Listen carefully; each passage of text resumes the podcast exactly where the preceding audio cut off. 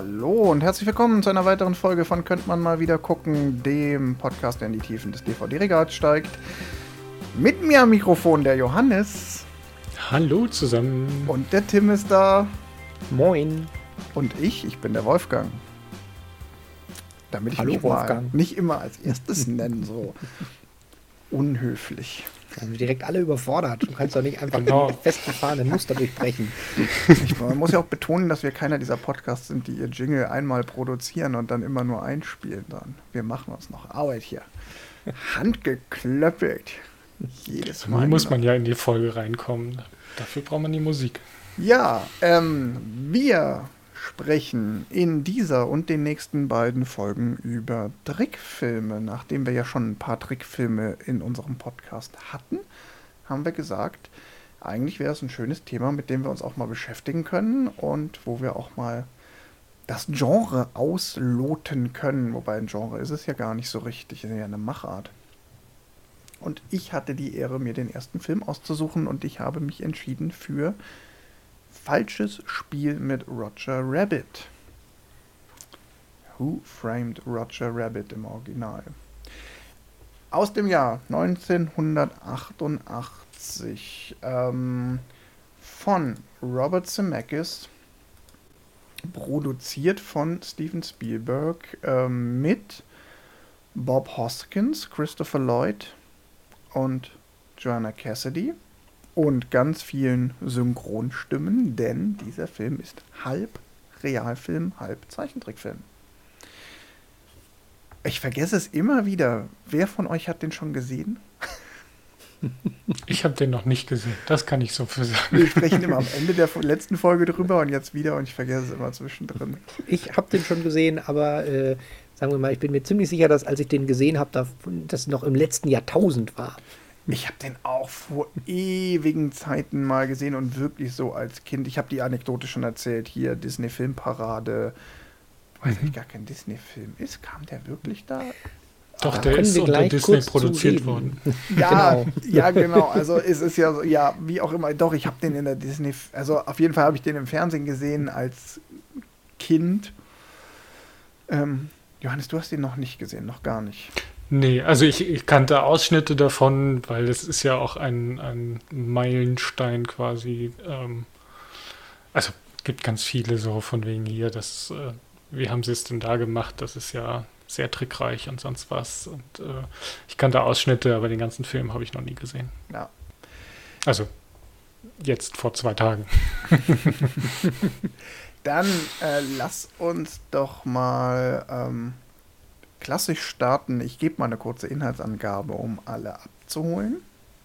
Also erstmal, der Film spielt in einem fiktiven LA 1947. Ähm, fiktiv ist dieses LA insofern, als dass äh, in dieser Welt, in der der Film spielt, Toons, also Zeichentrickcharaktere, echte lebende Wesen sind und Zeichentrickfilme nicht gezeichnet werden im eigentlichen Sinne, sondern mit ja, Zeichentrickdarstellern, die dann Schauspielern gedreht werden. Und die Geschichte dreht sich um Eddie Wayland, einen Privatdetektiv, so ein richtig klassischer 40er Jahre US-Privatdetektiv mit Trenchcoat und Fedora-Hut, der beauftragt wird, die Frau von Roger Rabbit, dem titelgebenden Helden, ähm, zu beschatten, weil die wohl eine Affäre hat und Roger Rabbit ist deshalb am Set abgelenkt und deshalb soll Eddie Wayland im Auftrag vom großen Filmmogul ähm, ja, brisante Fotos besorgen, was er auch macht. Er erwischt quasi die ähm, Geliebte, nämlich ähm, Jessica Rabbit, mit dem, was ist es, so ein Industriemogul, Acme heißt der, der so ganz viele Thun-Sachen herstellt. Quasi ja, Scherzartikel oder äh, Requisiten für Thunfilme. Äh, Genau, was ja auch eine interessante Referenz ist, dazu später mehr. Ähm, Also er erwischt Marvin Acme, den ähm, reichen alten Sack, mit Jessica Rabbit beim Backe Backe Kuchen spielen. Und kurz darauf, dann wird das Roger Rabbit offenbart, dass seine Frau ihm da wohl fremd geht und daraufhin wird, oder kurz darauf, am nächsten Morgen wird Marvin Acme ermordet aufgefunden, womit aus dieser anfänglichen, ach, beschatte da mal diese ähm, Thunfrau Jessica Rabbit ähm, als Auftrag, wird dann plötzlich eine Mordermittlung, weil Roger Rabbit unter Mordverdacht steht und Eddie Wayland sich dann doch nicht irgendwie dagegen wehren kann, sich dieses Falles anzunehmen. Ganz klassischer Film noir. Äh, richtig. Ich erzähle jetzt auch erstmal noch gar nicht so viel mehr. Wir gehen nachher mit Sicherheit noch irgendwie das Ende ein, wie immer äh, völlig unspoilerfrei. Ähm. Aber ich glaube, das reicht erstmal so für die Story. Tim, du sagst klassischer Film noir. Ja, also es ist wirklich die Handlung, äh, bis auf diese Tun-Komponente, ist es ein klassischer Film noir. Es ist der, der Detektiv, der äh, ein Alkoholproblem hat, die mysteriöse Frau. Äh, es ist ein Fall, in den er tiefer verwickelt wird, als er wollte. Ganz klassische Rahmenhandlung. Mit der dramatischen Komponente, dass die Detektei ja sein verstorbener Bruder, eine persönliche Verknüpfung in den Fall noch ist. Also ja, er auch so ein bisschen der Gebrochene. Er arbeitet eigentlich nicht für Tuns, weil er das Trauma seines von einem Tun getöteten Bruder nicht überwunden hat. Er ist auch voll der Alki. Das ist auch, weil er dauernd irgendwie an der Schnapsbuddel hängt. Ja. Also, also sagen wir mal so, äh, jetzt bis auf die, die überraschende Endung äh, mit dem Schurken und den Zeichentrickfilmen, man hätte dieselbe Handlung in ein bisschen weniger klamaukig definitiv als Film noir verfilmen können. Also man die ganzen Zeichentrick-Elemente alle mit Menschen gefüllt hätte und es wäre ein der Hollywood-Star, der die größten Spitzen hinter sich hat, seine Frau betrügt ihn und der Detektiv wird auf die Frau angesetzt und danach ist der Hollywood-Star der äh, Mordverdächtige. Das würde komplett so die, die grobe oben drüber Handlung ohne den Humor würde auch als Film noir genauso funktionieren. Ja, interessanter Aspekt ist aber, würde ich dem definitiv zustimmen, inklusive der Frage, warum überhaupt dieser Mord geschehen ist und und und. Das passt ja, alles. Das ist alles alles stimmig. Toontown wäre halt dann einfach ein Chinatown oder die Altstadt oder was auch immer. Irgendwas, wo man als äh, fieser Großindustrieller Interesse dran haben könnte, das platt zu machen. Ja. Das Sahnestück der Innenstadt. Johannes, wie hat dich der denn abgeholt? Also, weil wir haben ja so irgendwie einen ganz anderen Bezug, den wir und den aus unserer Kindheit und frühen Jugend kennen. Ja, und ich glaube, das fehlt tatsächlich. oh je, oh je.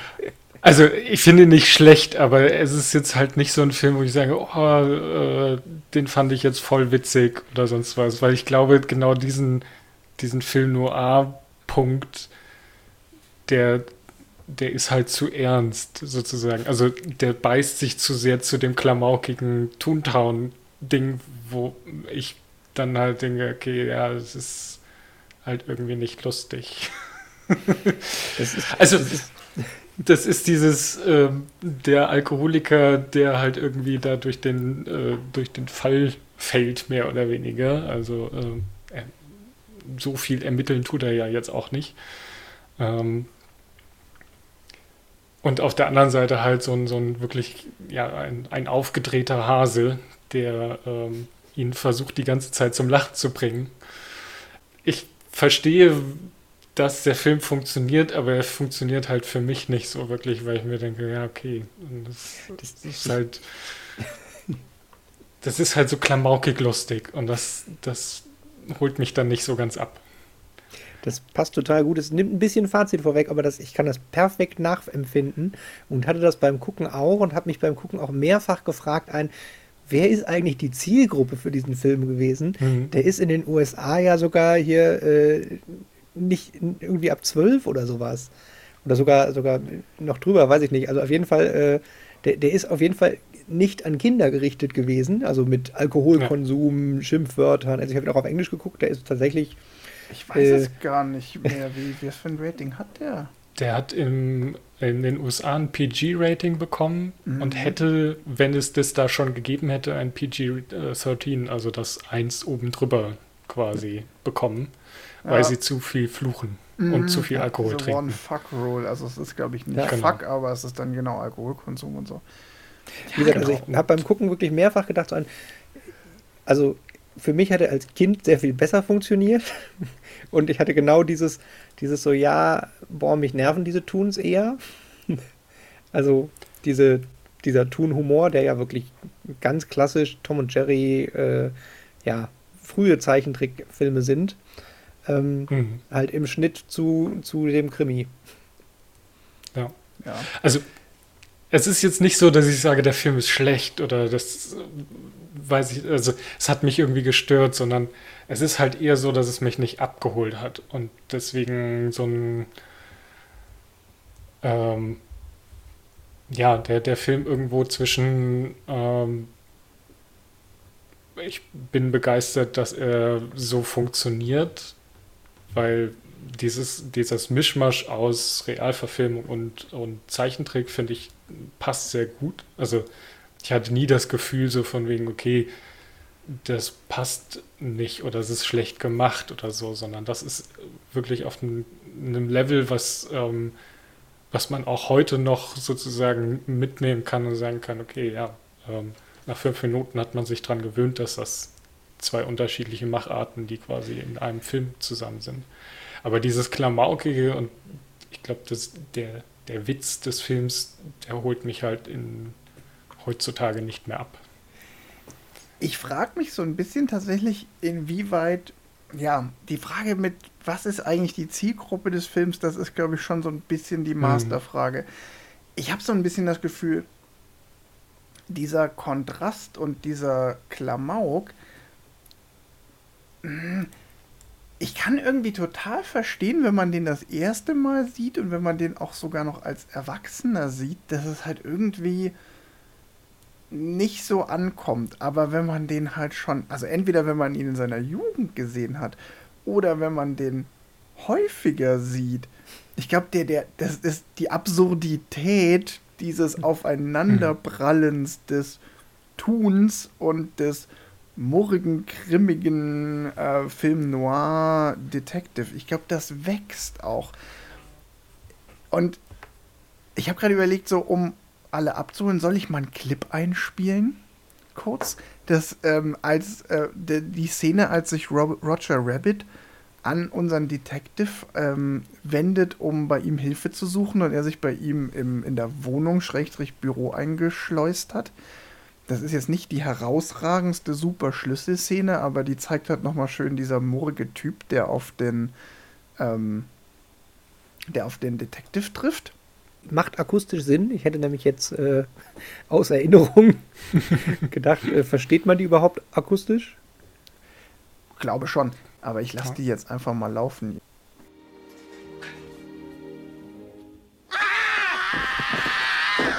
Zum Teufel, wie kommst du denn hier rein? Durch den Briefschlitz. Ich dachte, es wäre am besten, wenn ich hier drin warte, denn man sucht mich doch wegen Mordes. Red kein Quatsch.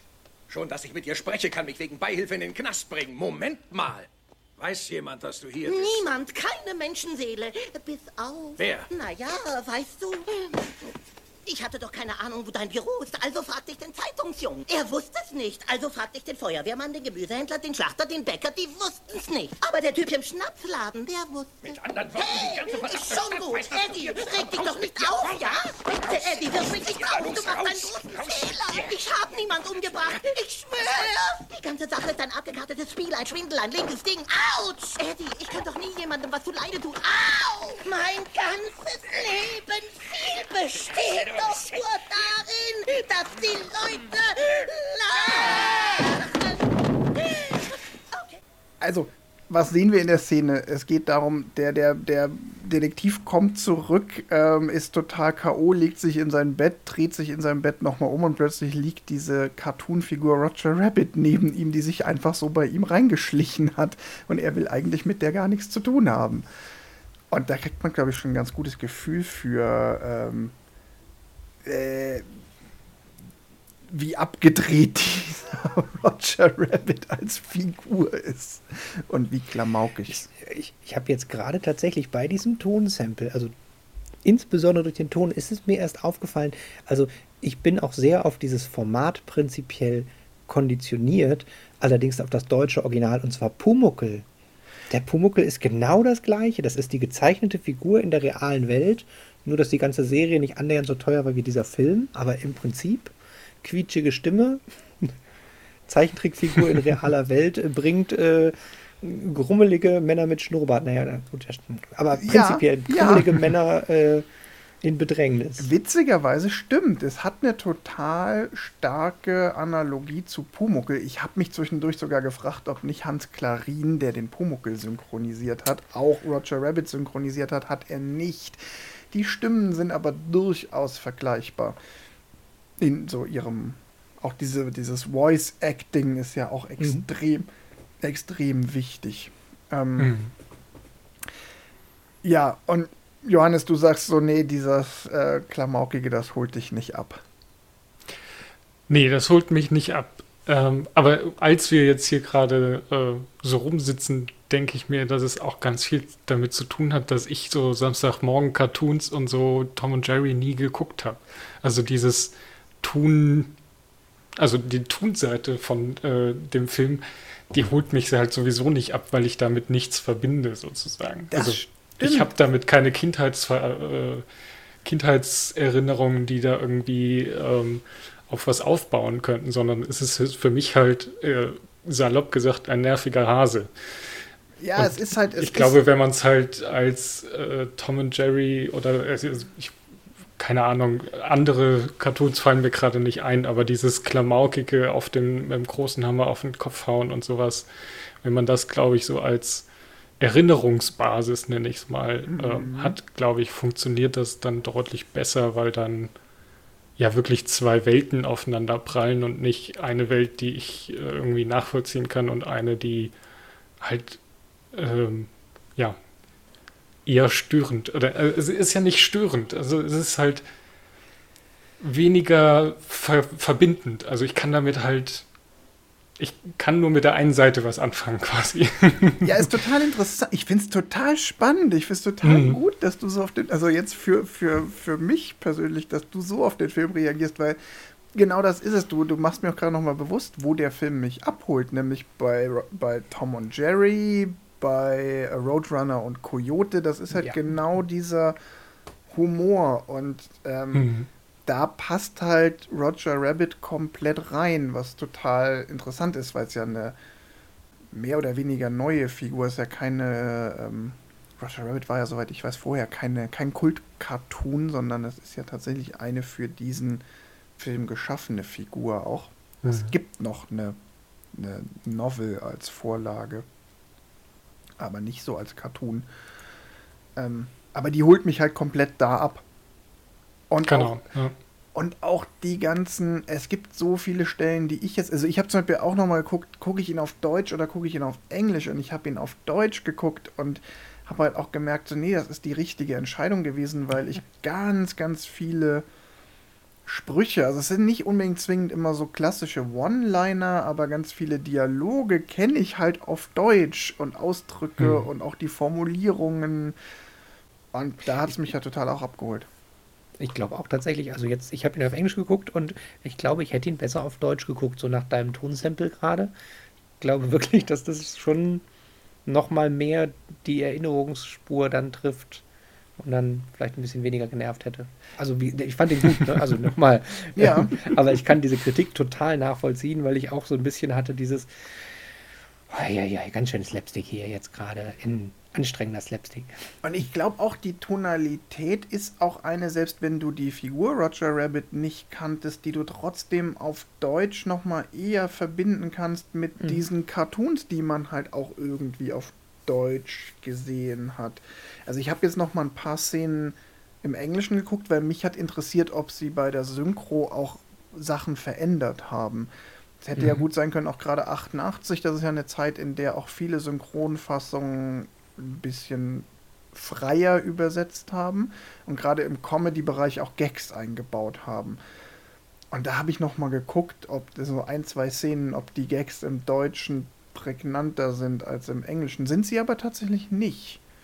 Das ist nicht an den Stellen, an denen ich nachgeguckt habe.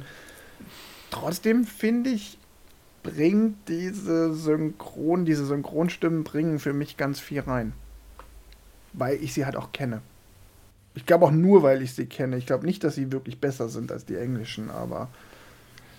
Nee, aber ich glaube, das funktioniert tatsächlich ganz viel über, ich kenne das und deswegen ähm, weckt das in mir. Also diese komplette Szene mit äh, ähm, Donald Duck und ähm, wie heißt die andere? Daffy Duck. Nee, du meinst Daffy Daffy, Duck, Duck, genau. und ähm, Bugs Bunny.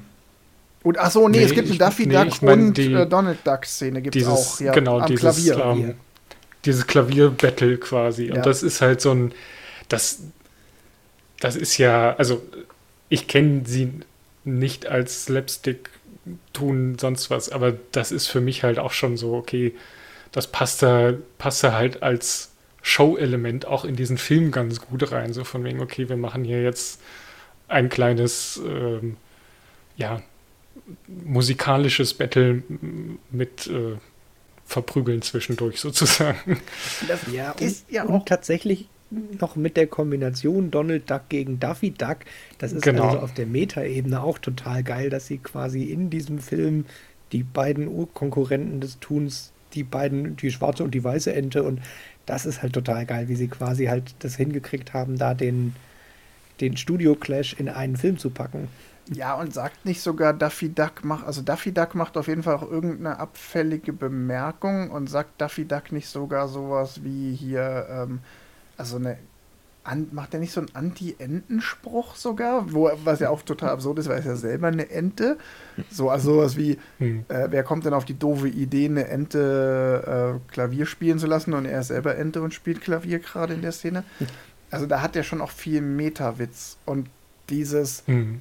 ähm, diese ganze Szene ist schon eine ganz, also vielleicht auch nochmal den einen Satz. Es geht darum, dass er irgendwann kommt, unser Held äh, ähm, in halt diese, diese Varieté-Tun-Show, wo nur Menschen im Publikum sitzen dürfen, aber die ganzen Künstler auf der Bühne sind Tuns. Und da gibt es dann halt diese Szene, wo Daffy Duck und ähm, Donald, Donald Duck am Klavier sitzen und dann in einen Streit ausbrechen, der darin endet, dass der eine auf den anderen mit einer Kanone schießt.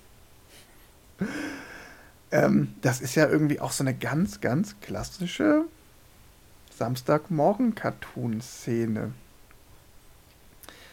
Das ist halt für mich so, okay, ähm, ich, ich sehe, da, da treffen quasi die zwei Enten und ich weiß auch so, okay, die gehören eigentlich nicht, äh, die gehören normalerweise nicht zusammen.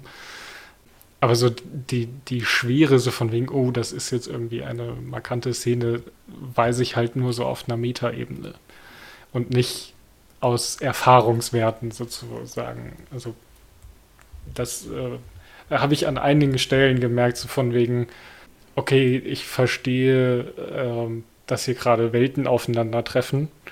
Also auch gerade in, in Toontown, wo er dann ja äh, später auch nochmal einen Ausflug hinmacht, da treffen ja ganz viele Welten aufeinander und das funktioniert bei mir aber halt nur so auf einer Metaebene, weil wenn man damit halt nicht aufgewachsen ist oder halt das nicht jeden Samstagmorgen geguckt hat, dann ist es halt so, okay, äh, Donald Duck und ähm, nicht Donald Duck, Mickey Mouse und der Hase.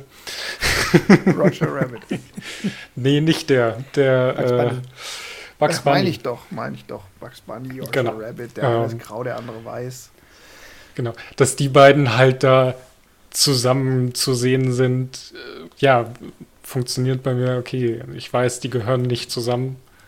Aber ansonsten ist das halt für mich eine, ja, eine nichts aussagende ähm, Szene. Es ist halt so ein bisschen Fanservice, finde ich. Also, ähm, wenn sich halt Leute über, oh, in Star Wars, der musste, musste jetzt ja unbedingt blaue Milch trinken, weil das war Fanservice. Das ist halt für mich so ein, da kommt so ein bisschen her, wo ich mir denke, ja, okay.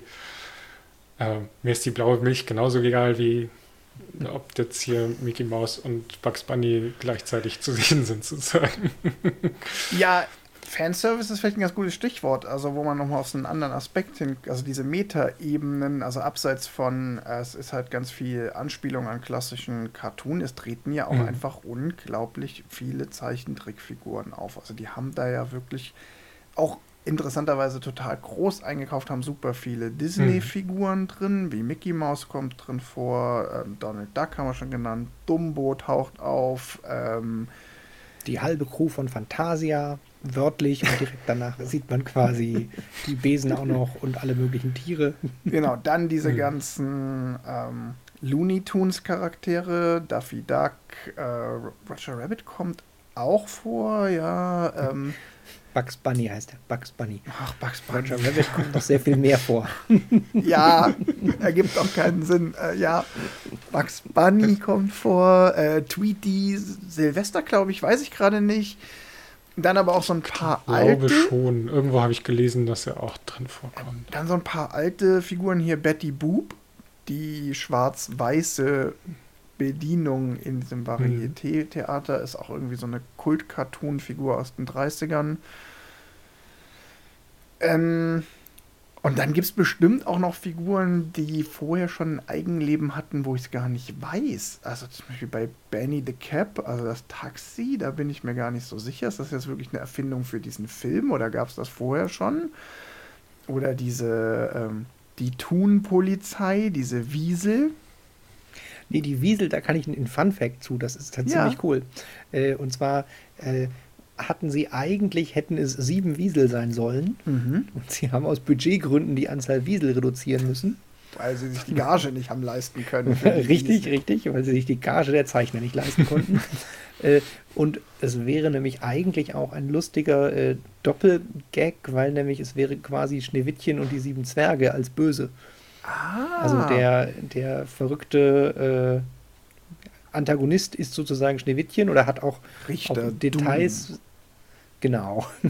Richter Doom äh, hat auch, auch Teile von der bösen Stiefmutter. Also quasi war die, die Gegenpartei wäre sozusagen Schneewittchen und die sieben Zwerge in leicht verdreht gewesen. Na, ich finde übrigens witzig, dass die Wiesel im Deutschen einfach Oberwiesel und die anderen Wiesel heißen und im Englischen heißen die Smart Ass, Psycho, Crazy, Wheezy und Stupid. ähm, was im Film keine Rolle spielt, weil ich weiß nicht, ob die Namen wirklich genannt werden. Also wahrscheinlich wird der eine mal Stupid genannt, aber da weiß man nicht, ist es eine Beschimpfung oder sein Name. Ja. Ja, dann kommt ja noch äh, vor hier Ede Wolf, ähm, dann Schweinchen Dick, äh, Yosemite Sam. Da bin ich halt dann beim Fanservice total dabei, weil ich kenne die Mhm. Alle, also manche davon habe ich vielleicht auch nur mal gesehen, da habe ich nicht ernsthaft, also Betty Boop habe ich nicht ernsthaft einen Cartoon von gesehen, aber die kannte ich so als Bild. Oder Woody Woodpecker kommt noch drin vor. Also es gibt so viele Figuren, die ich einfach kenne aus Cartoons von früher. Mhm.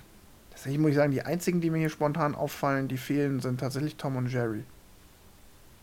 Die Das kommen stimmt. nicht Wahrscheinlich vor. gehören Tom und Jerry noch irgendwem und wurden nicht mitverkauft. Ja, sonst, Oder die sind in Amerika nicht so erfolgreich. Das könnte auch noch sein. aber sonst ist es echt so das Who ist Who der klassischen Cartoons von vor Ende der 80er. Ja. Und für mich funktioniert das halt total. Ich finde es total gut. Ich freue mich über jeden Einzelnen, der da auftritt. Ja. Was sagt ihr denn zu, oder ich, ich bleib mal bei dir, Johannes, wenn du den Film nicht kennst, Mhm. dann musst du jetzt herhalten. Also musst Alles gut. ähm, wie hat der dir denn so optisch, also diese Machart, wie hat die dich denn Hm. abgeholt? Ist die gut gealtert aus deiner Sicht? Also kannst du den. Ist das Uncanny Valley Sicht- oder funktioniert das? Aus meiner Sicht hat die sehr gut funktioniert, weil sie quasi noch vor dem Uncanny Valley ist. Also man, man muss so ein paar Minuten braucht man, bis man bis man drin ist. Also der Film fängt ja sowieso mit einem klassischen Cartoon an Ja. und bricht dann quasi irgendwann mit, äh, sie müssen die Dreharbeiten abbrechen, weil auch ne- keine, keine Sterne, sondern Vögel. Ein schöner Drehbuchkniff ist, dass man erst so eine Ja. komplette Slapstick, Tom und Jerry-mäßige äh, Szene zwischen Roger Rabbit und ähm, wie heißt Baby er? Herman. Baby Herman Baby Herman. hat, genau. Mhm. Ja, und dann bricht's auf und dann sieht man, dass das ein Studio ist und die ernsthaft filmen und da Menschen rumlaufen. Genau. Ja. Genau, und dann braucht man so, also ich brauchte dann so ein paar Minuten, bis ich mich so ein bisschen dran gewöhnt hatte, aber dann hat das erstaunlich gut funktioniert, auch dafür, dass ich ähm, ja, dass man das quasi, man erwartet es ja, wenn man den Film guckt, dass das äh, ist, aber ich, ich finde, ähm, ja, gerade dadurch, dass es halt nicht irgendwie computeranimiert ist oder so, funktioniert das erstaunlich gut. Die, die zusammen, vor allem das Zusammenspiel zwischen den Charakteren fand ich also irgendwann fällt es halt einem überhaupt nicht mehr auf, dass der eine Zeichentrick ist und der andere eine reale Figur. Und die interagieren ähm, ja auch und die interagieren richtig miteinander. Gut, genau. Und dynamisch. Also, dynamisch, die fassen sich an, ähm, die werden langgezogen. Die geben äh, sich Dinge gegenseitig in die genau, Hand. Genau, also da werden Dinge übergeben, es werden Dinge gegessen, äh, Teller fallen runter, äh, also da passiert so viel zwischen den Charakteren, wo man so rein objektiv denkt, okay, das ist äh, technisch total aufwendig oder sonst was. Wenn man den Film guckt, funktioniert das aber halt auf einer Ebene, wo man denkt, okay, äh, Moment, äh, das, äh, wie haben sie das denn gemacht, so ungefähr. Ja.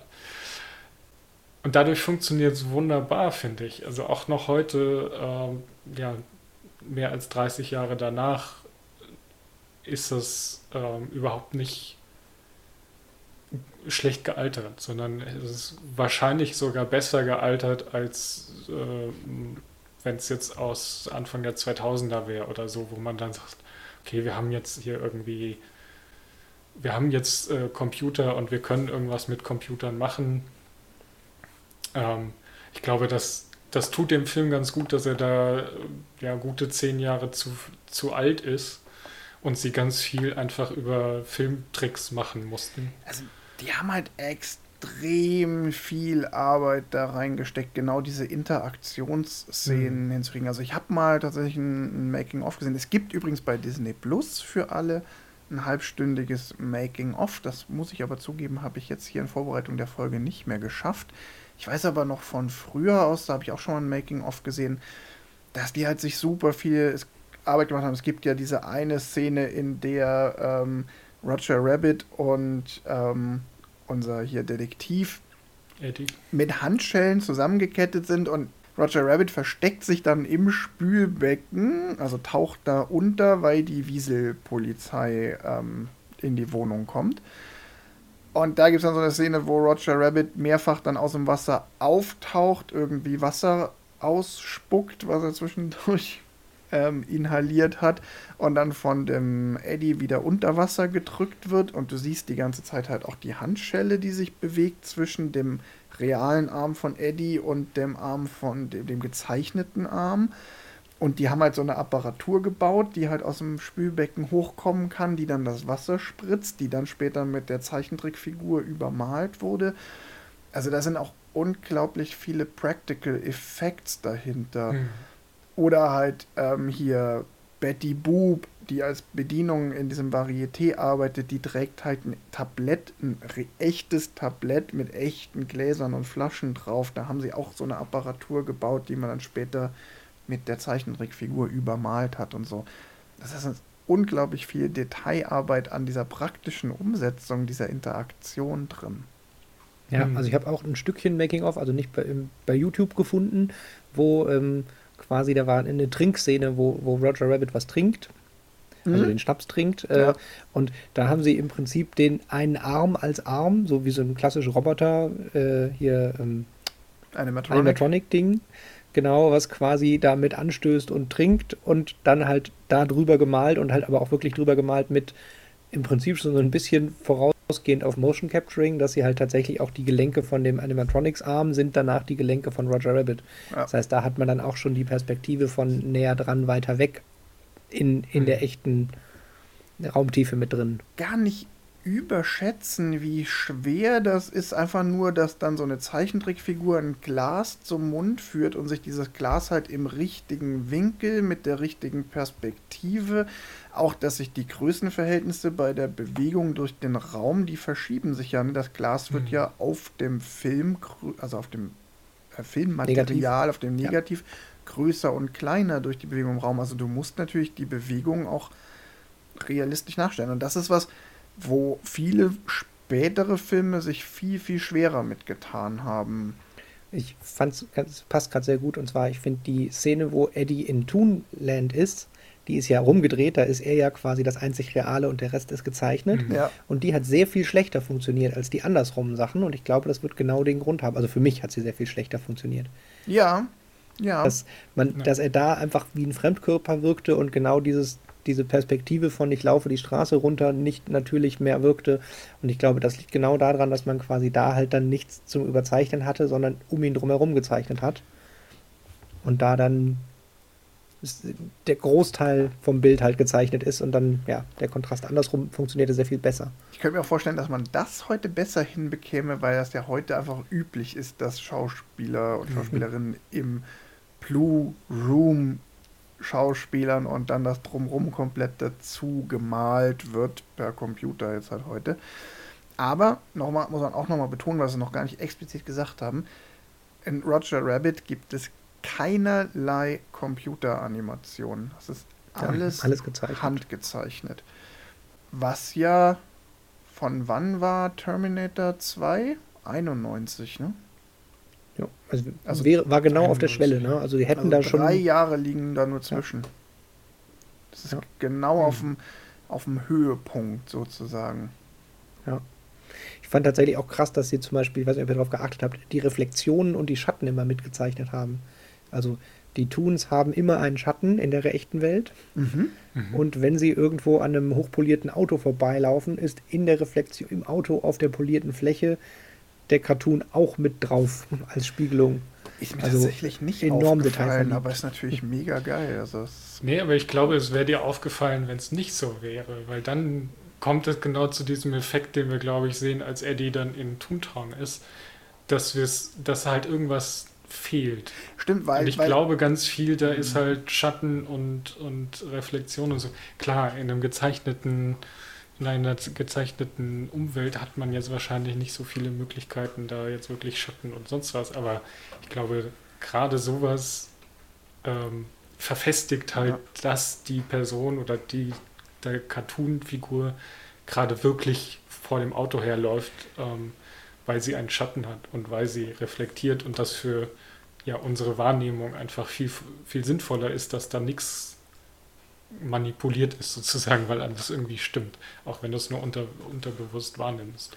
Ich finde es auch gar nicht so schlimm, dass Eddie in Toontown nicht so gut nee, funktioniert wie Robert Roger Rabbit in der echten Welt, weil auch der ganze Film einem immer vermittelt, Menschen haben in Toontown eigentlich nichts zu suchen. Die sind da hm. eigentlich Fremdkörper, wohingegen Toons in der Menschenwelt durchaus normaler sind. Also irgendwie ähm, passt das durchaus, dass der Film mir das Gefühl gibt, Eddie ist jetzt da in Toontown fremd.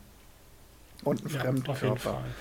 Trotzdem also sind das aber auch ein paar richtig coole Szenen. Also die Szene, wie er da äh, an dem das Haus runterfällt und an, der, an dem Fahnenmast hängt und dann kommt Tweety und sagt, no, ein, oh, eine Hand, hm, einer schüttelt den Daumen und äh, die Pflaumen und ähm, dann die Finger so ab, abpult und man weiß ja genauso, er fällt jetzt und dann ist das, ich fand's gut, aber es ist auch wieder, weil ich Tweety mag, weil einfach so, ich sehe, dass Tweety auftaucht und ich feiere es halt schon, weil, yeah, Tweety. Hm.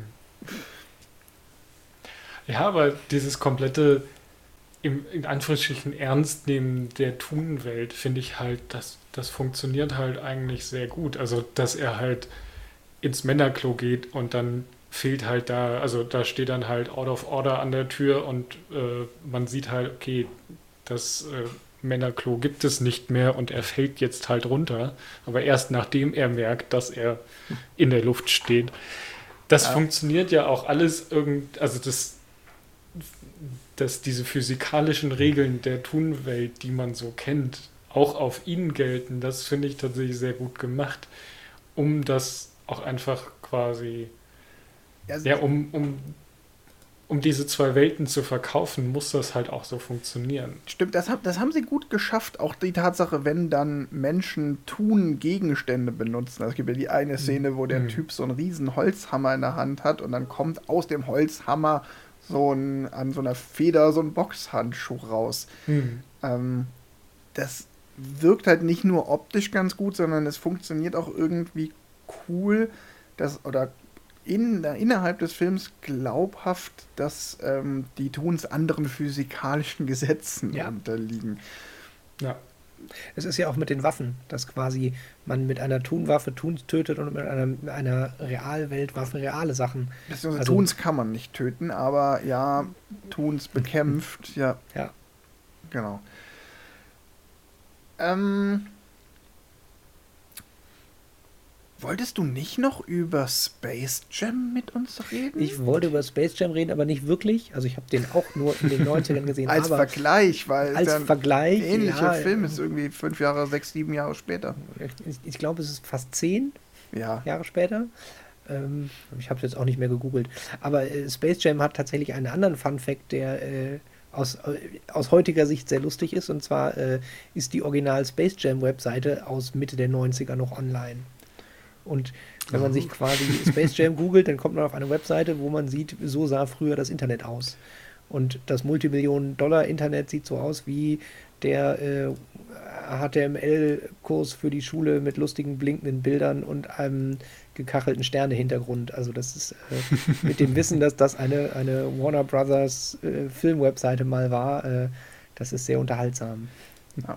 ansonsten kann man vielleicht noch auf Space Jam von 1996 im Übrigen, ähm, also acht Jahre später, noch verweisen, als das ja ein ähnlicher Versuch war. Da geht es ja darum, dass die Looney Tunes gegen die Chicago Bulls Basketball spielen. Oder, nee, die Looney Tunes spielen mit Michael Jordan von den Chicago Äh, Bulls genau, ich, Basketball. ich glaube, es ist quasi von der Logik war es ein, äh, sie müssen Aliens, die super sind, besiegen und dafür äh, holen sie sich die besten Basketballspieler in ihr Looney Tunes Basketballteam. Ich glaube, so rum war es. Ja, auf jeden Fall funktioniert ja nach einem ähnlichen Prinzip. Gezeichnete Figuren spielen mit äh, echten Menschen Basketball. Aber es funktioniert halt Das wesentlich passt nicht. Ja. schlechter und es ist auch wesentlich weniger aufwendig, weil die Interaktion zwischen den Figuren dann doch viel, viel geringer sind. Mhm. Was mir sonst noch einfällt als Film in der Filmgeschichte, der so eine Verbindung von Zeichentrick und Real ist, ist Elliot das Schmunzelmonster. Oh, stimmt, den hatte ich vergessen. Es gibt noch einen, so einen ganz alten, äh, mit so einem, die Olympiade der Tiere heißt er, glaube ich, auf Deutsch. Ah, das kann sein. Der so irgendwie so, ja, wahrscheinlich äh, frühe 60er Disney, wo irgendwie, äh, ich glaube, sie reisen mit einem Bett. Wo Ja. die Menschen mit einem Bett in den Zeichentrickfilm gereist sind und dann da Okay. Tiere sehen, die Sport machen. Das ist aber auch wirklich lange her, dass ich das gesehen habe. Ja. ja, auf jeden Fall ist halt, also Elliot das Schmunzelmonster, da ist halt der Drache dann gezeichnet. Ähm, kann man aber gar, also ist auch, finde ich, kein schlechter Film. Ich habe den in guter Erinnerung zumindest, auch wenn ich den auch schon 20 Jahre nicht mehr gesehen habe. Der ist aber aus den 70ern, das ist schon eine ganz andere Liga, den kann man nicht so vergleichen. Also tatsächlich, äh, was die Kombination an Zeichentrick und Realfilm angeht, ist einfach ähm, Roger Rabbit ungeschlagen. Und ähm, alles, was dann später kommt und dann computeranimiert ist, kann man halt auch, glaube ich, nicht mehr vergleichen, weil es einfach eine ganz andere Variante ist und ähm, trotzdem in der Regel schlechter funktioniert. aber halt natürlich auch viel stärker die Grenzen verwischt, weil ähm, man es viel stärker darauf anlegt, dass man ja auch diesen Unterschied gar nicht mehr wahrnimmt. Und hier ist es ja ganz gezielt, man will ja, dass der Unterschied wahrgenommen wird. Ja. ja, also wenn man sich mal so ein paar, weiß ich nicht, äh, Behind the Scenes von Avengers oder sowas anguckt, dann ist man erstaunt, wie wenig äh, Set da wirklich da ist. Also wie viel quasi ähm, ja für den Schauspieler nicht zu sehen ist. Ähm, also muss ja nicht alles computeranimiert sein, aber sowas von wegen ähm, Wetter war schlecht und deswegen brauchten wir jetzt hier andere Aufnahmen oder sonst was. Oder das Stück Gras, was wir haben, ist nicht lang genug, also haben wir überall grüne Wände aufgestellt, sodass wir das digital erweitern können. Ich glaube, heutzutage würde es halt auf einer ganz anderen Ebene nicht mehr so funktionieren, weil du halt nicht dieses diesen krassen Unterschied, ähm, also du müsstest den, den Unterschied zwischen gezeichnet und äh, Realfigur quasi so überspitzen, dass es, glaube ich, schon wieder irgendwie auf einer anderen Ebene nicht funktionieren würde. Ich glaube, dann wären wir schon wieder irgendwo im Uncanny Valley, weil es halt ja. gerade so, also die Interaktionen vielleicht so gut funktionieren, dass das, das Aussehen nicht mehr, also das, das Aussehen Probleme macht sozusagen. Ja, der sieht aber nicht so aus, wie, wie, wie das passi äh, passen könnte oder halt andersrum, dass das Aussehen ganz gut passt, aber die Interaktionen dann irgendwie nicht passen. Also ich glaube, ich jetzt tatsächlich. Dieses, ja. Entschuldigung, wenn ich dich unterbreche. Äh, ich habe mir hier noch bei meinen Notizen noch aufgeschrieben, äh, das Spielzeug von Robert Zemeckis, mhm. ähm, dem Regisseur, und das passt ganz gut. Ich mache jetzt mal so einen kleinen Schlenker, und zwar, wenn man sich die Filmografie von Robert Zemeckis anguckt, dann mhm. hat der, der hat ja quasi die 90er krass dominiert in, in Meisterwerken. Also wir haben ja selber hier schon mal ein paar Mal Sachen von, davon angesprochen. Äh, bekanntes Ding meiner Meinung nach immer noch die Zurück in die Zukunft-Reihe. Mhm. Äh, mhm. Von ihm ist aber auch Forrest Gump, den wir schon besprochen haben. Ja. Und von ihm ist auch Castaway verschollen. Mhm. Und äh, der Polarexpress und dann eine schlechte äh, Beowulf-Verfilmung. Und da kommen wir jetzt genau in den und spannenden jetzt eine Teil. schlechte Pinocchio-Verfilmung, ganz neu. Ja. Ich wollte gerade sagen, hast du die schon geguckt? Nee, aber ich habe eine Kritik dazu gesehen, die ist ja jetzt richtig neu. Die ist jetzt echt irgendwie vor ein paar Wochen dann auf Disney Plus erschienen oder so. Ich, ich war auch irritiert, weil ich dachte, das wäre die. Äh, es gibt doch auch eine neue Toro, die kommt, genau. die kommt erst noch und die ist witzigerweise komplett Stop Motion. Ja, deshalb, ich habe bei Disney Plus tatsächlich draufgeklickt und habe gedacht, äh, was ist das denn? Nein, falsch. genau. Nee, worauf ich hinaus will. Ähm, äh, der Zemeckis hat quasi ein, ein über die, die Zeit seiner Filme so ein bisschen so eine Leidenschaft für, für Special Effects gekriegt. Mhm. Also er hat quasi mit dem Who Framed Roger Rabbit dieses ultimative, ich kombiniere Zeichentrick mit echten Menschen. Mhm. Ähm, und hat dann habe ich mal sehr schön, als, als, als der Polar Express rausgekommen ist, habe ich es irgendwo mal gelesen. Äh, der Film vor Polar Express war Castaway. Und bei Castaway gibt es ja diese Stelle, dass zwischendurch Tom Hanks sich irgendwie 20 Kilo abmagern musste. Ja. Hm. So, und da hat quasi der ganze Film drunter gelitten und dann der nächste Film war Polar Express und es gab da irgendwen, der gesagt hat, ja, das ist ja klar, äh, den hat das so genervt, dass man so lange warten muss, bis die Schauspieler das Gewicht abgenommen haben. Den nächsten Film hat er ohne Schauspieler gemacht. Ja, wobei das so. nicht ganz stimmt, aber ja. Nein, nein, das ist, wie gesagt, war auch ja. nicht ganz ernst gemeint. Ja. Ähm, aber er hat trotzdem dann quasi diesen Sprung gemacht zu, man sieht die Schauspieler nicht mehr und ich kann quasi mhm. die komplette Welt kontrollieren und ja voll im, im Uncanny Valley. Also das funktionierte ja gar nicht gefühlt. Mhm. Also für mich nicht. Und äh, ja. ab da sind auch die Filme tendenziell nicht mehr ganz so erfolgreich gewesen. Und dann ist er später wieder, wieder mit Flight, ist er wieder so zurück in die, also er hat zwischendurch noch Disney Weihnachtsgeschichte gemacht, auch so mit Computer über, überanimierten Menschen in, ja. in ein bisschen besserer Optik, weil die Leute ein bisschen comichafter waren als in Polar Express, also weniger versucht haben, echte Menschen zu sein und ist danach wieder Richtung echte Menschen gekommen und dann hat er 2018 einen unglaublich schlechten Film gemacht. Ich habe extra nachgucken müssen. Willkommen in Marvin. Den habe ich auch noch nie von gehört. Und, und da hat er mitten im Film so einen Wechsel, wo es quasi wieder in so eine computerüberanimierte Welt geht. Und das ist so. Das, ja, es ist, es ist eigentlich, eigentlich ist Robert Zemeckis in meinen Augen echt ein tragischer Fall. ja. Der, der, Mann hat so krass gute Sachen gemacht und vor allen Dingen auch wirklich in seinem Frühwerk. Also, hm. der hat dann ja, ähm, also ich meine, sein erster wirklich bekannter Film war Jagd nach dem grünen Diamanten und dann kam schon zurück in die Zukunft und dann falsches Spiel mit Robert Roger Rabbit, dann der Rest jetzt ähm, zurück in die Zukunft-Reihe und und und und dann kommt irgendwie der Höhepunkt definitiv, du hast es ja gesagt, mit Forrest Gump. Aber danach, also dieses, wenn ich doch schon so einen guten Film gemacht habe, der ähm, Animation und Realfilm verknüpft, dass er den Ausflug gemacht hat mit Polar Express, Beowulf und Weihnachts Christmas Carol äh, in den Versuch, es komplett nur mit Motion Capturing zu machen und dass das nicht funktioniert hat, okay, geschenkt. Aber was ich jetzt wirklich überhaupt nicht verstehe, ist diese Pinocchio-Nummer, wo es ja auch so ist, dass der Pinocchio animiert ist und der Rest ist weitestgehend real verfilmt und es funktioniert gar nicht. Obwohl das dann von den Voraussetzungen, die Herausforderungen sind die gleichen wie bei Roger Rabbit. Die Hm. Möglichkeiten sind aber viel, viel größer, weil du natürlich heute mit Animationen es A viel leichter hast, weil du nicht jedes verdammte Bild Hand von Hand malen musst.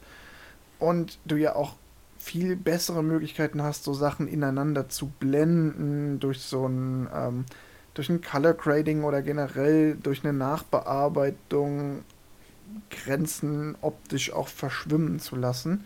Und es funktioniert halt gar nicht. Hm. Das ist so schade. Und witzigerweise sein Kompagnon bei äh, Roger Rabbit, Steven Spielberg, hat gezeigt, dass es durchaus geht mit ähm, Tim und Tim und Struppi. Struppi. Ja. Da haben wir ja auch schon ausführlich drüber gesprochen. Also da auch nur an alle Hörerinnen und Hörer. Ähm, hört euch die Folgen zu Forrest Gump und zu äh, Tim und Struppi durchaus mal an, weil die auch nochmal ein anderes Licht auf diese beiden großen Filmemacher Zemeckis und Spielberg werfen.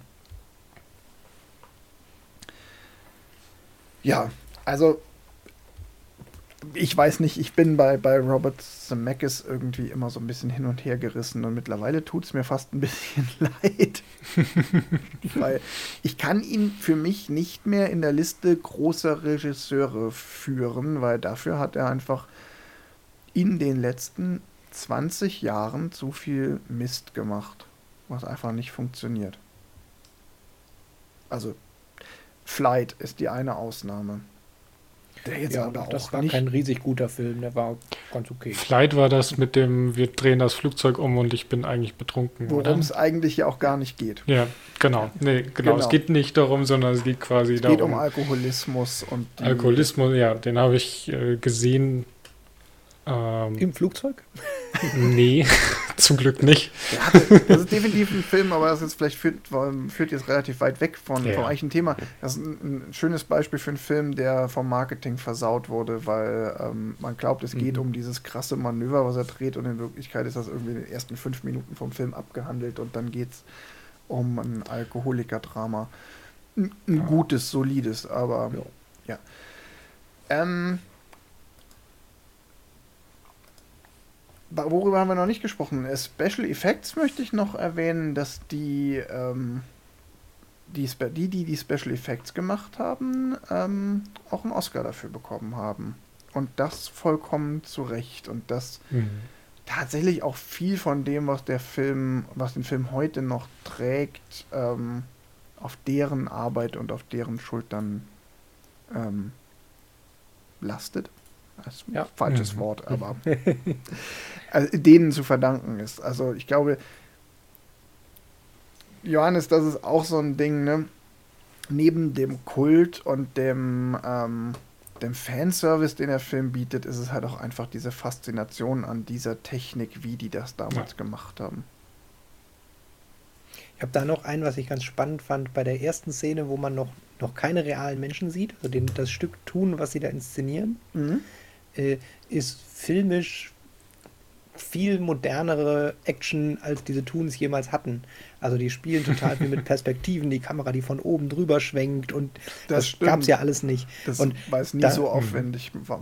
Genau, weil es viel zu aufwendig ist, das zu zeichnen. Und ich kann mir vorstellen, dass die Zeichner da einen unglaublichen Spaß dran hatten, so eine Indiana Jones große, große Action äh, mal in so einem Tun inszenieren zu können, weil die Handlung ist ja ganz klassisch Tun, aber mit Kamerafahrt, mit Blickwinkelwechsel, mit Mhm. Perspektivenspiel.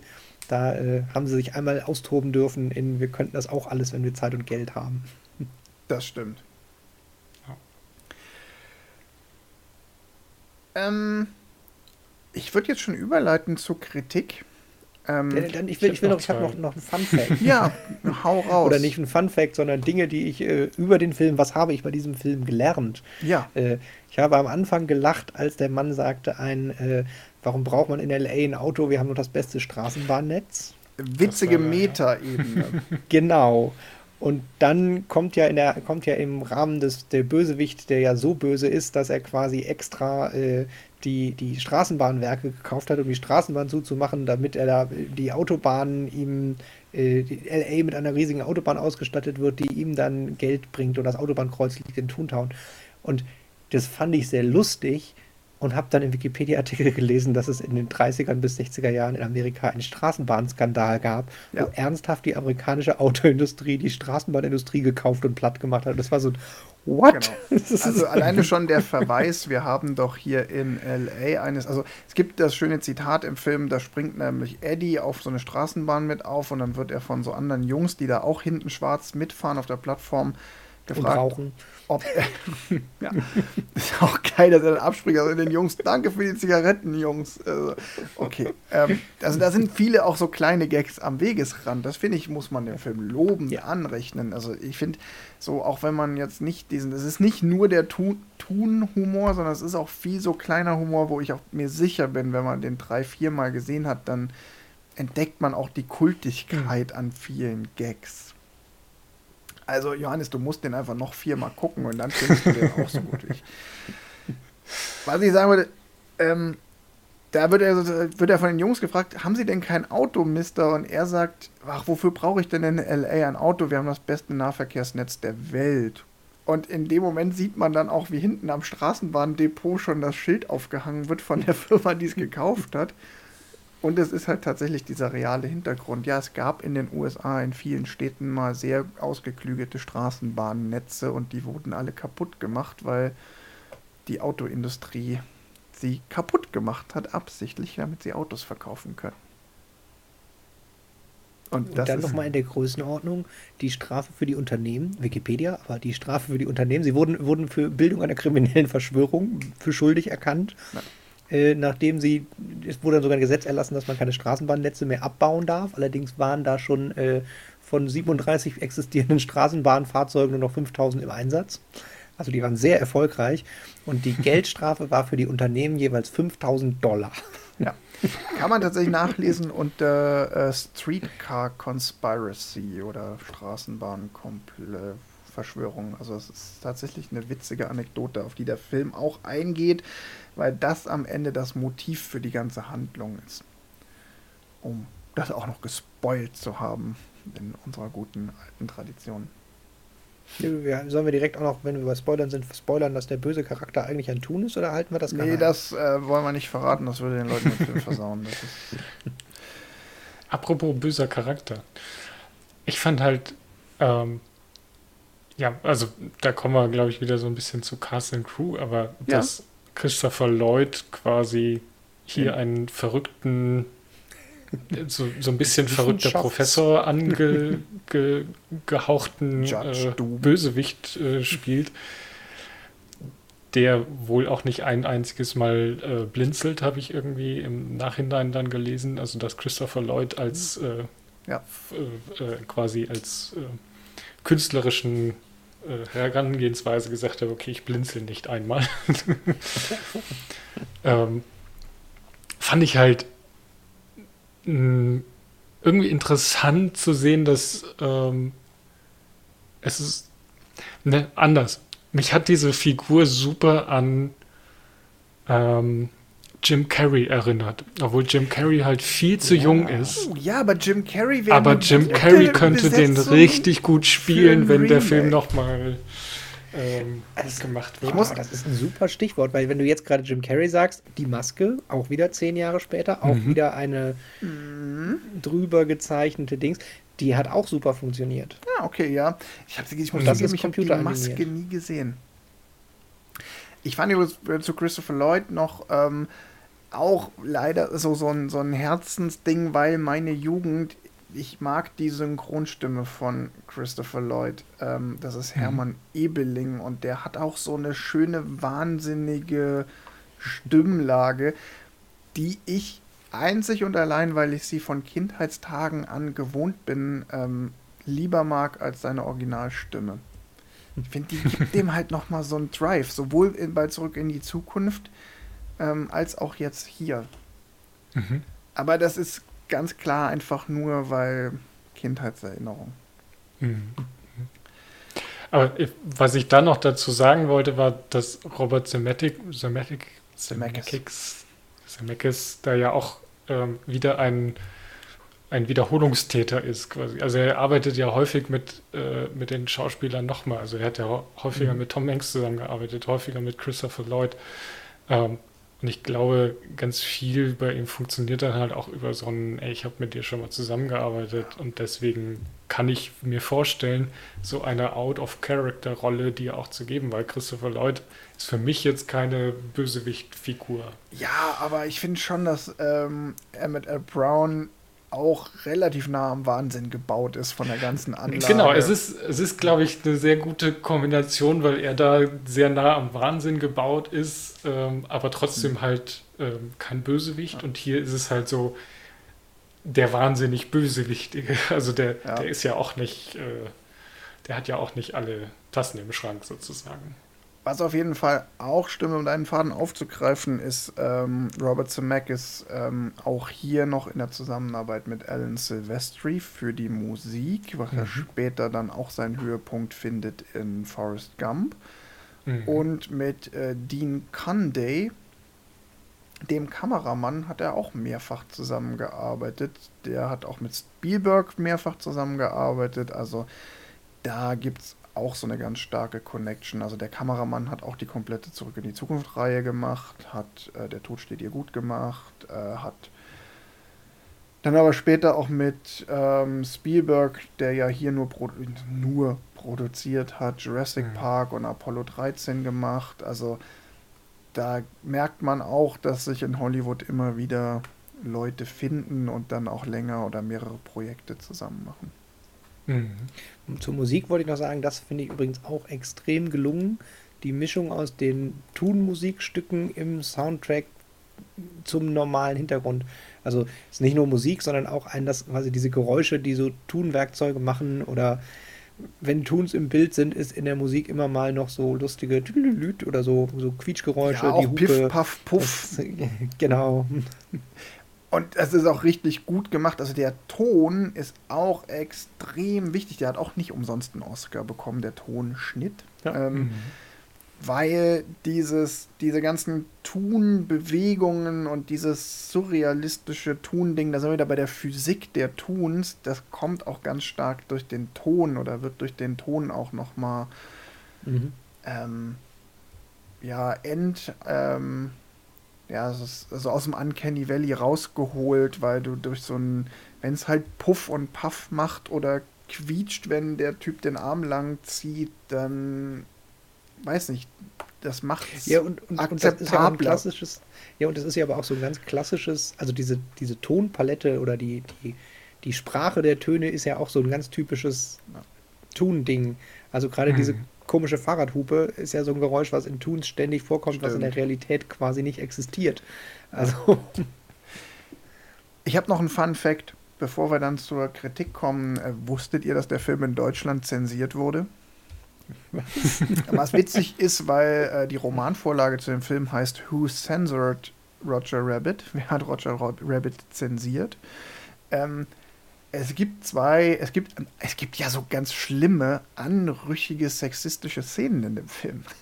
Und zwar gibt es die eine Szene, wo Baby Herman, der halt total der Erwachsene mit so einer rauchigen Stimme ist, ähm, aber halt in einem Babykörper, ähm, das Set verlässt. Da läuft er irgendwie an einer Frau vorbei und guckt ihr unter den Rock, ähm, weil er halt ausnutzt, dass er so klein ist und ein lüsterner Kerl ist.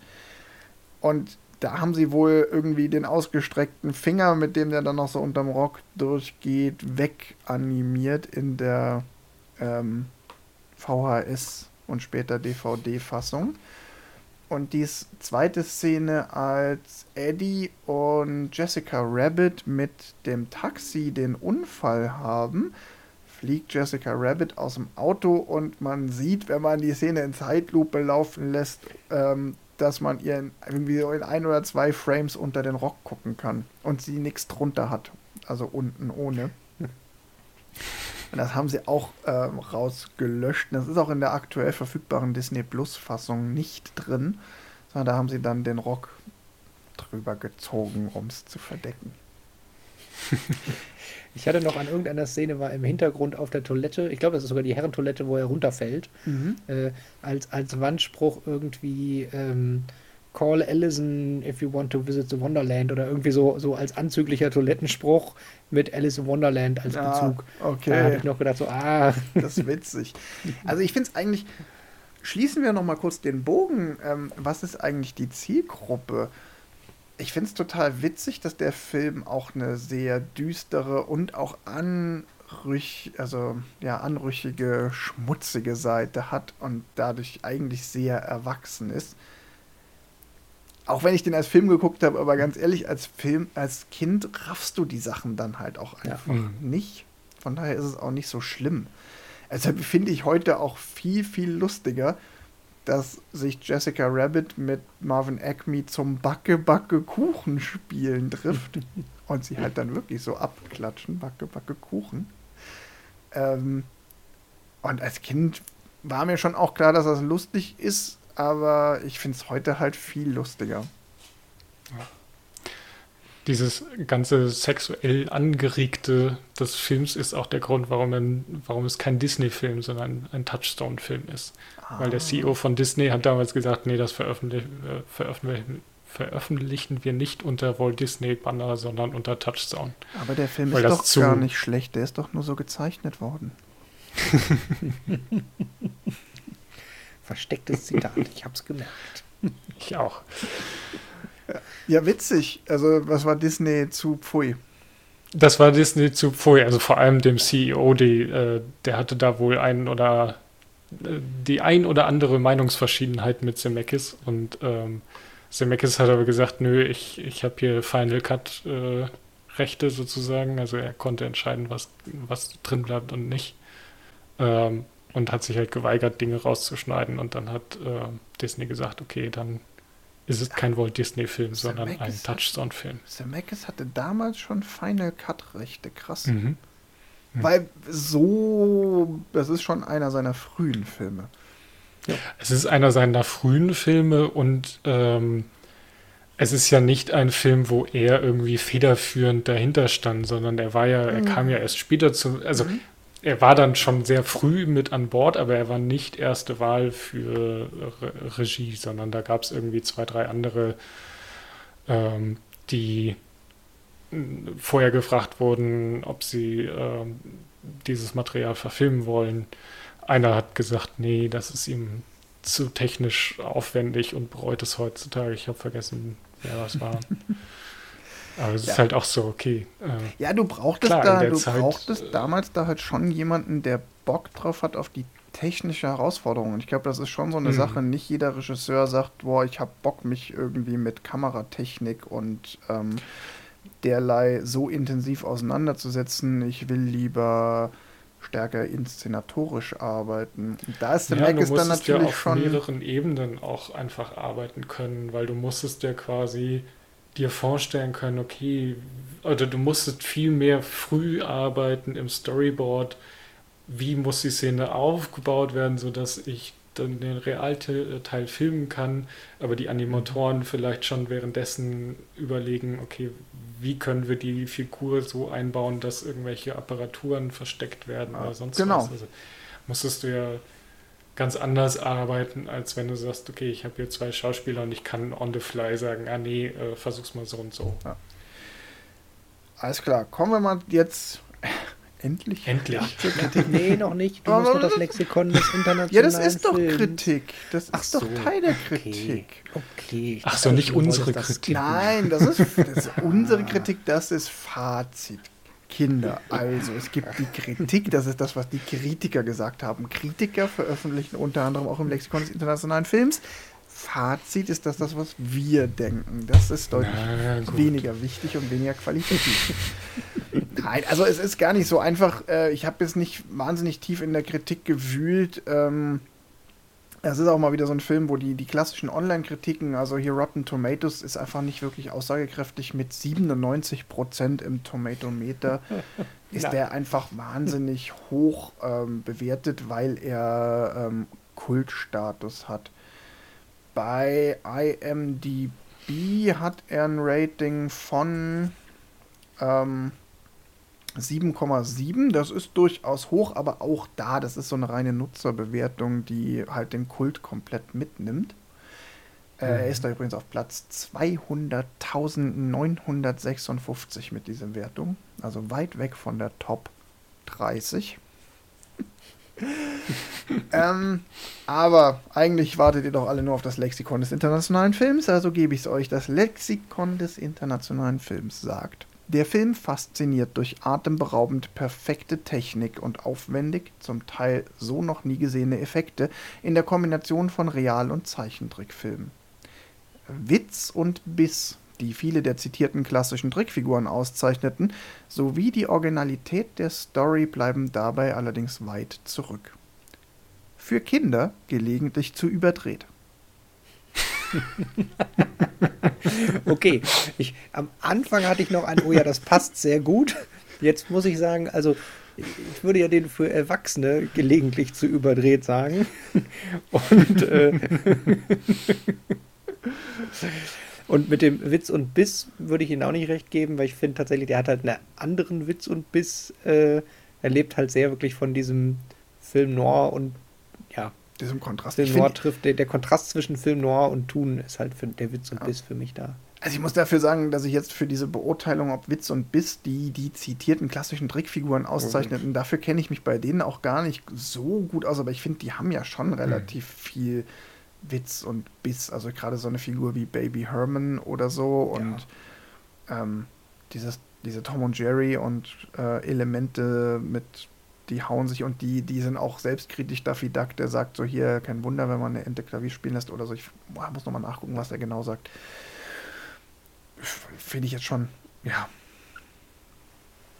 Nun gut, aber was denken wir denn? Ähm, ach, Tim, fang du doch mal an mit Fazit. Genau, ich bin das mit der Mittelgrund hier heute. Ähm, also ich habe den damals gesehen, fand ihn damals besser als heute, habe ihn ewig nicht gesehen und habe mich tatsächlich an dem, was Johannes gerade eben schon gesagt hat, sehr gestört, dass mir tatsächlich die Tuns teilweise auf die Nerven gegangen sind, dass ich gedacht habe, das ist zu lang, das ist zu, oh, ja, ist jetzt komm noch eine Spur zu klamaukig und äh, ja, was ich aber schätze, die unglaubliche Detailverliebtheit, also an tausend Stellen, was weiß ich was, wenn das Baby da hochklettert, haben sie ja quasi alle Gefahren, die dieses Baby jemals treffen könnte und unter anderem klettert es irgendwie bei der Suche nach Keksen über eine Packung Rattengift und es ist unglaublich detailverliebt, das- mag ich immer, wenn man merkt, da hat sich irgendjemand sehr viel Mühe gegeben, dass es cool aussieht und irgendwie noch mehr enthält, wenn man es mehrfach guckt.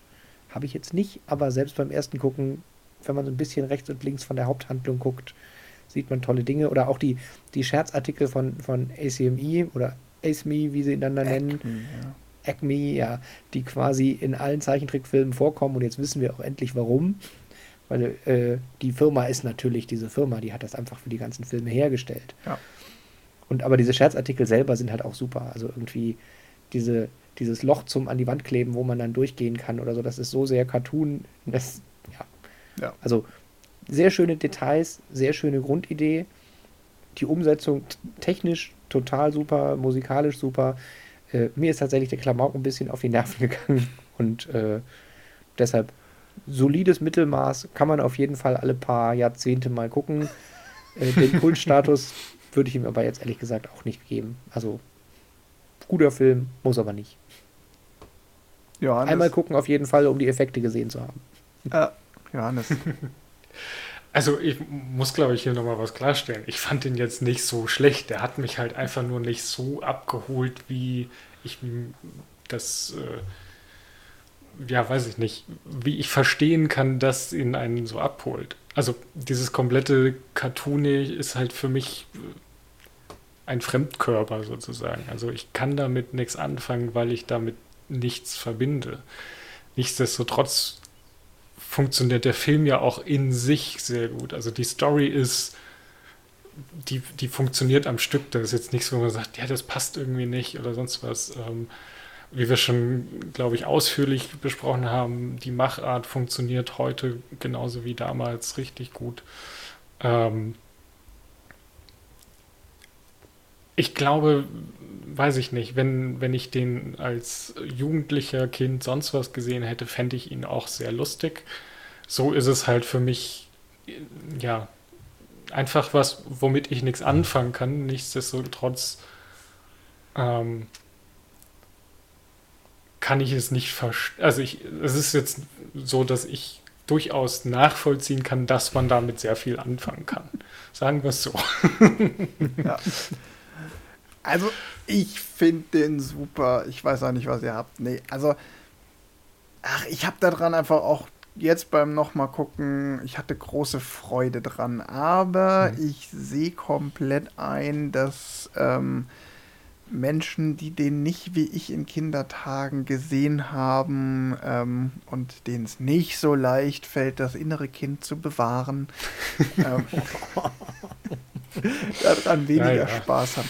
Nein, er hat, so ein, er hat so ein bisschen das Problem eines Guilty Pleasure-Films. Er ist kein Guilty Pleasure-Film, weil ich finde, man muss hm. sich für den Film nicht schämen. Dafür hat er zu viele ganz offensichtliche Qualitäten. Aber ich weiß auch nicht, ob ich den jetzt in einer ob ich den jetzt groß weiterempfehlen würde, weil die Bedingungen, unter denen der Film wirklich Spaß macht, sind doch relativ speziell. Ähm, ja, und ich glaube auch, dass er insofern dann nicht gut altern wird und nicht gut gealtert ist, weil die Jugend von heute damit nichts anfangen kann. Früher war alles besser. Nee, Sogar die tun's. Aber ich weiß nicht, ich kann mich auch an dieser ganzen Absurdität, also für mich gibt es da dann auch kein zu viel von äh, Tons und Nerven. Da, da freue ich mich einfach an jeder einzelnen kleinen Szene und an jedem Fanservice und an jeder mir bekannten Figur, die noch auftaucht. Aber ich verstehe da euch. Sowohl Tim als auch dich, Johannes. Ich kann euch total verstehen kommt dann wahrscheinlich im Gesamtmaß bei mir auch echt nur, wenn ich den jetzt bewerten müsste, nur auf eine mittlere Wertung. Ja. Also, ich, äh, hätte ich ihn nicht gesehen, würde ich mich jetzt ärgern, sozusagen. Also, es hat ja, es ist ja nicht so, dass man sagt, so, oh, stört mich irgendwie oder so. Also, ja. ist gar nicht. Ähm, ja, es ist halt so unteres Mittelfeld, sagen wir so. Ja, ich finde ich find ja sowieso bei Filmbewertungen auch nochmal schwierig. Man kann ja auch sagen, so, okay, ich fand den Film jetzt eher langweilig, aber trotzdem gut mhm. gemacht. Also, ne, aber es hat mich halt nicht abgeholt. Es gibt ja, ich, es gibt Filme, mhm. die finde ich, die finde ich, wenn ich sie bewerten müsste, gut, weil ich weiß, das ist einfach ein gut gemachter Film, aber er spricht mich nicht so an. Und dann gibt es Filme, die sind einfach nicht so gut gemacht. Und ich finde, von der Machart kann man ja. dem Film halt eigentlich nichts vorwerfen. Nee, nee, absolut nicht. Das war genau das, warum ich meinte mit dem, äh, wer war eigentlich die Zielgruppe? Ja. Dass ich halt genau mhm. dieses, hm, die Zielgruppe war eigentlich eindeutig Erwachsene, die früher Toons geguckt haben. Ja. Aber an ganz paar Stellen hat, oder an vielen Stellen, wo die Toons sehr tunig sind, sind sie mir auf die Nerven gegangen, wo ich gedacht habe, so, nee, also die Zielgruppe muss jünger sein. Mhm. Nun gut, kommen wir mal ähm, Richtung nächste Folge. Ähm, Tim, ja, du bist dran. Ja, wir gucken was Schönes. Das sagst du also immer. Trickfilm, Trickfilm war ja eh meine Lieblingskategorie von unseren äh, Kategorien, die wir uns überlegt haben. Und die Auswahl ist wirklich, wirklich schwer gefallen. Also Tagelang vielleicht machen wir irgendwie noch mal Dinge, die es fast doch, geschafft du, hätten. Du musst doch eigentlich der fantastische Mr. Fox vorschlagen, weil du uns schon seit x Folgen ja. damit auf die Nerven gehst, dass wir unbedingt der fantastische Mr. Fox gucken müssen. Ja, hätte man, äh, war auf meiner Liste tatsächlich mit drauf und genau deshalb gucken wir den nicht. äh, weil den müsst ihr einfach so gucken, liebe Hörer. äh, nein, wir gucken äh, Chicken Run, Hennenrennen. Oh, Hennenrennen. Von 2000. Sehr gut. Ein Atmen, Knetemännchen, Animationsfilm.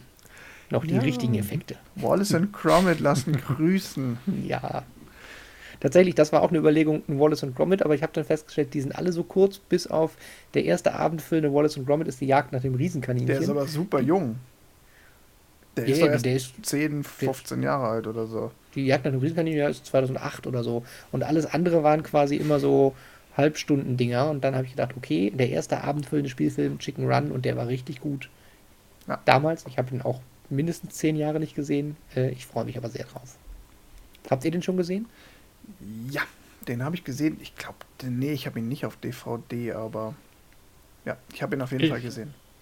Ich habe ihn nicht gesehen. Also der Name sagt mir was, bei, wie bei so vielen Filmen, die ich nicht gesehen habe.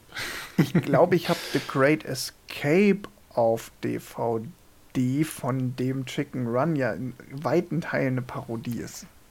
Ja, da gibt es ja durchaus mehr. Da, also, der, ja, da, da, ist er, da ist er schon mit drauf, aber da ist ja auch hier Flug des Phönix, die Ja, ja, ja, ja. Das Ja. ist ja quasi das Genre des äh, Nachkriegstrauma. Äh, Männer werden in Gefangenenlagern gehalten. In einem, das äh, fast ein eigenes Filmgenre. Ja. Ah, ich bin gespannt. Ich auch. Sehr gut. Dann ähm, weißt du auswendig, wo es Bei den Disney Plus gibt's gibt? den, Bei. Disney Plus. Sehr gut. Oder auch Hatte ich schon erwähnt, dass ich gerade wegen der neuen Star Wars-Serie ausnahmsweise mal Disney Plus habe. Und äh, da habe ich gesehen, dass es den gibt. Also Deshalb müssen wir das nutzen. genau. Alles klar. Ansonsten gibt es den natürlich auch bei anderen äh, Verleihern ähm, im Angebot. Äh, ihr werdet ihn finden. Und dann freue ich mich auf die nächste Folge und danke euch. Und sage Tschüss und bis zum nächsten Mal. Tschüss. Tschüss zusammen.